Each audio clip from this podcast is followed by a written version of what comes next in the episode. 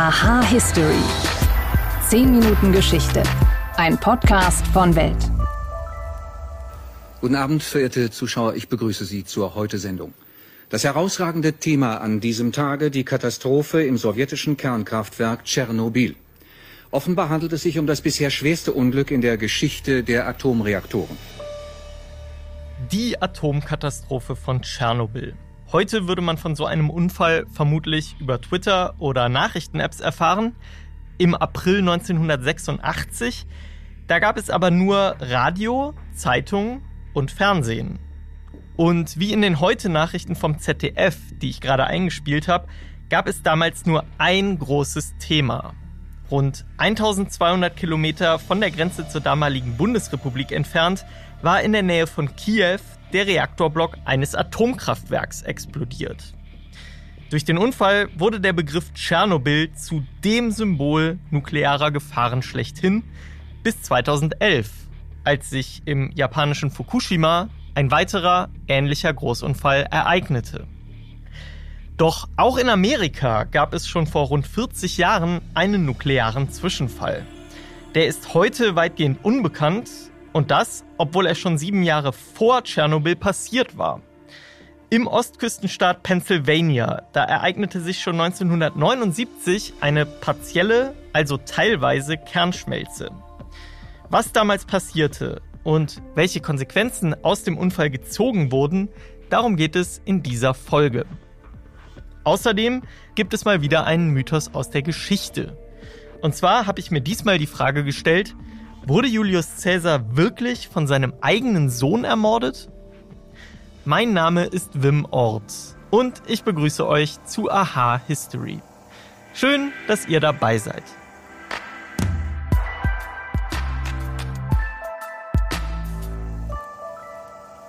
Tschernobyl und Fukushima.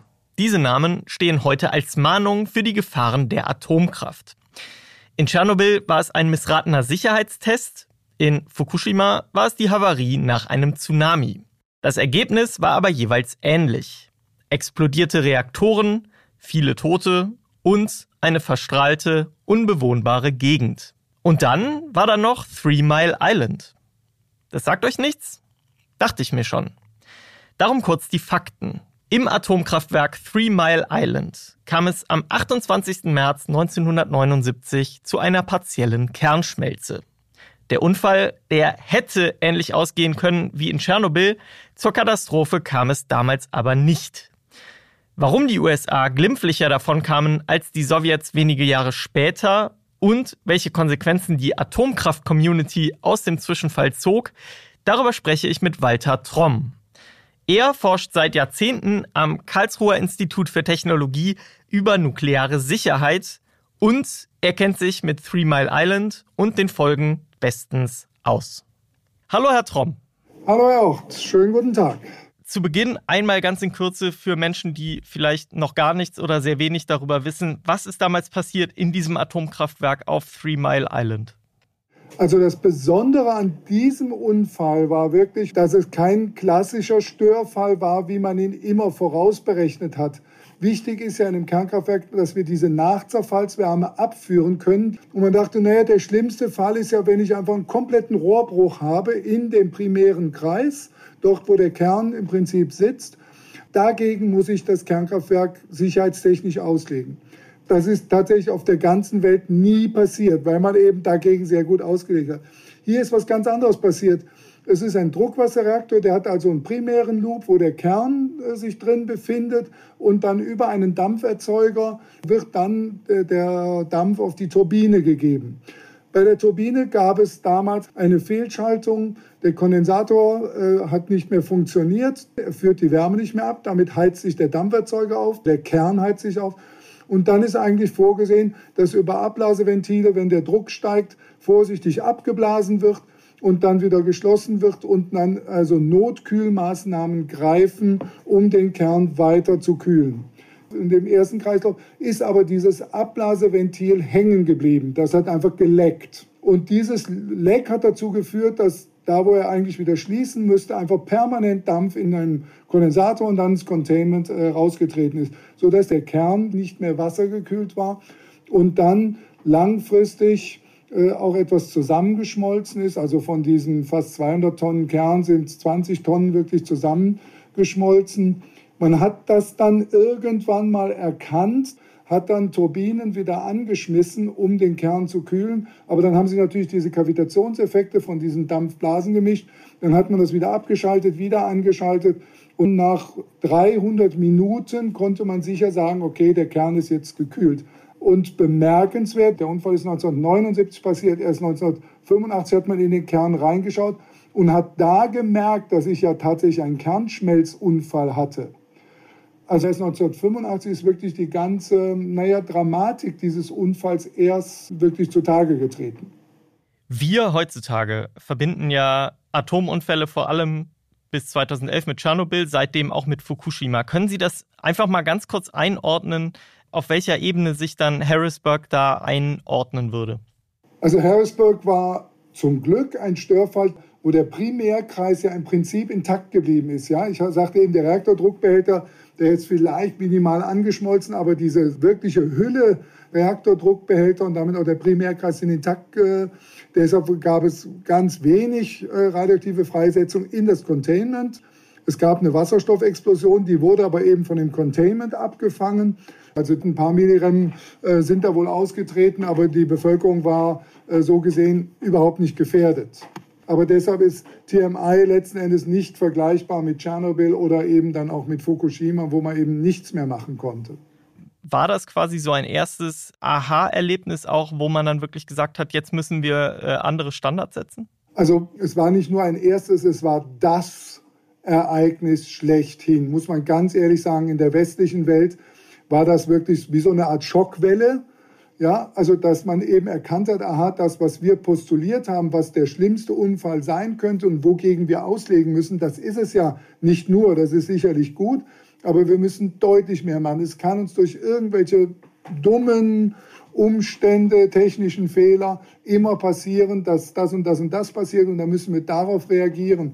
Amerikaner haben das sicherlich angetriggert, aber auch Europa, Deutschland, die haben wirklich danach dann massiv nachgerüstet. Was muss das Containment alles können? Das sind also wirklich erhebliche Maßnahmen, die übrigens auch hier an dem damaligen Forschungszentrum Karlsruhe mitentwickelt wurden, eingebaut wurden, nachgerüstet wurden. Und man hat dann eben auch überlegt, der heutige europäische Druckwasserreaktor, der jetzt ja in Finnland anläuft, er hat ja sogar so eine Kernfängerkonstruktion, wo ich noch dran mitgearbeitet habe, damals an so einer Entwicklung, um dann diese Sicherheitsmaßnahmen einfach nochmal zu erhöhen, weil man eben sagt, selbst der Kernschmelzunfall, ich kann ihn nicht 100 Prozent ausschließen.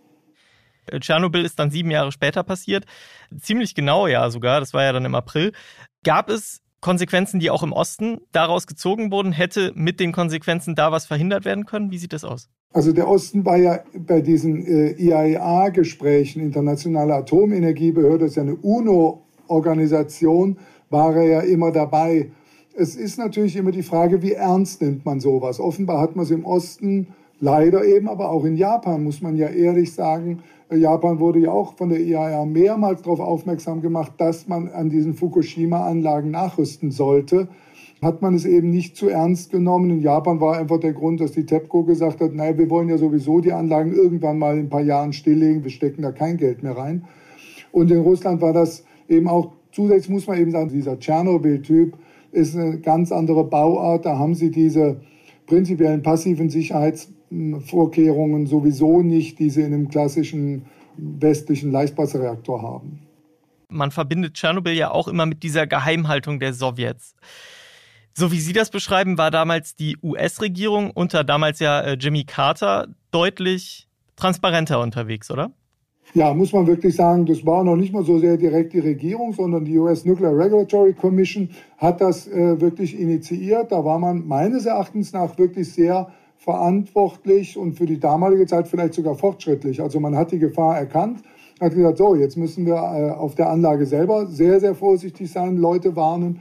Und nachdem man das nicht sehr schnell in den Griff gekriegt hat, hat man eben 30 Minuten später gesagt, so, jetzt aber auch ein Alert rausgeben für die Umgebung. Und da wurde ja damals tatsächlich überlegt, ob man evakuieren müsse oder nicht. Es ist auch nicht so weit weg von Washington. Also da war schon sehr, sehr zeitnah eine gewisse Alarmstimmung. Und was wurde abschließend aus diesem Reaktor? Der Reaktorblock selber, der wurde ja zurückgebaut. Das Kraftwerk läuft aber bis heute, meines Wissens, oder? Das äh, TMI 1, das wurde sechs Jahre lang wirklich stillgelegt. Man hat dann natürlich auch direkt angefangen, da Maßnahmen zu ergreifen und wurde dann wieder angefahren. Und TM2 2 ist jetzt im Prinzip zurückgebaut, hat aber eben 10 Milliarden Dollar gekostet. Werbung. This is a boom. so I, I put on bulletproof now. Yeah. Hallo, ich bin Paul Ronsheimer, Journalist und Kriegsreporter. Und egal ob von der Frontlinie, aus dem Präsidentenpalast oder in meinem Hotelzimmer auf ein Glas Rotwein. In meinem Podcast bekommt ihr jede Woche Einblicke auf die wichtigsten Ereignisse der Welt, hört spannende Gesprächspartner und auch, was das Reporterleben mit mir persönlich macht. Ronsheimer, der Podcast. Jeden Mittwoch eine neue Folge. Überall da, wo es Podcasts gibt. Werbung Ende. Walter Tromm, vielen Dank für Ihre Einblicke. Danke Ihnen, Herr Ott. War das wirklich so? Mythos oder Wahrheit? Hüte dich vor den Iden des März. So warnte der Wahrsager Spurinna den römischen Kaiser Julius Caesar vor dem Unheil, das ihm an diesem 15. März bevorstehen sollte. Der Diktator, der ignorierte die Warnung, machte sich der Legende nach sogar noch darüber lustig und wurde an besagtem Tag im Jahr 44 vor Christus im römischen Senat von einer Verschwörergruppe ermordet. Soweit kennen die meisten von euch die Geschichte wahrscheinlich. Die Iden des März, die sind heute eine bekannte Metapher für aufziehendes Unheil und zumindest die von euch, die noch Latein hatten oder haben, die kennen die Geschichte wohl auch aus der Schule. Doch hier will ich mit einem Teil aus dieser Geschichte aufräumen, der immer wieder erzählt wird und der einfach nicht stimmt. Denn wenn es um die Verschwörer geht, dann kennen wir vor allem einen davon. Und zwar Brutus, den Sohn des Cäsar, der kaltblütig seinen eigenen Vater erdolchte. Aber genau da, da hört es auf mit der Wahrheit. Denn auch wenn die Story seit Jahrhunderten weitererzählt wird, sie ist einfach nicht wahr. Gaius Julius Caesar und Marcus Junius Brutus waren nicht Vater und Sohn. Die beiden waren nicht einmal verwandt miteinander. Und zu engen Partnern wurden sie auch erst wenige Jahre vor Cäsars Tod und nachdem sie in den römischen Bürgerkriegen gegeneinander auf dem Schlachtfeld gestanden hatten. Denn nach einer Niederlage gegen Cäsars Truppen, da sagte Brutus sich von dessen Gegnern los. Und der Diktator gewährte Brutus demonstrative Gnade. Weil er in Brutus ein besonderes Talent sah, nahm Caesar ihn in den Kreis seiner engen Vertrauten auf und versorgte ihn sogar mit wichtigen Ämtern. Doch als Caesar sich im Februar 44 zum Diktator auf Lebenszeit ernennen ließ, da kam es zum Bruch. Angeführt von Brutus und seinem Schwager bildete sich im römischen Senat eine Verschwörung, um den Tyrannen zu beseitigen. Und so wurde Caesar an den Iden des März, also am 15. dieses Monats, mit 23 Dolchstichen ermordet. Die Hoffnung der Verschwörer auf eine Wiederauferstehung der alten römischen Republik, die verpuffte allerdings schnell. Denn weil Caesar posthum zum Wohltäter stilisiert wurde, mussten Brutus und die anderen Attentäter aus Rom fliehen. Für Brutus selbst war es ab diesem Moment ein stetiger Kampf ums Überleben, bis er gut zwei Jahre später nach einer verlorenen Schlacht selbst getötet wurde. Damit sind wir wieder am Ende der Folge angelangt und ihr wisst jetzt, dass Brutus eben nicht Cäsars Sohn war. Wenn euch dieser Podcast gefällt, dann abonniert uns gerne auf den gängigen Plattformen. Zum Beispiel bei Amazon Music, bei Apple Podcasts oder auch bei Spotify. Und wenn ihr eine Frage aus der Geschichte habt, die ihr euch schon immer gestellt habt, dann schreibt uns an history.welt.de. Danke euch fürs Zuhören und bis zum nächsten Mal.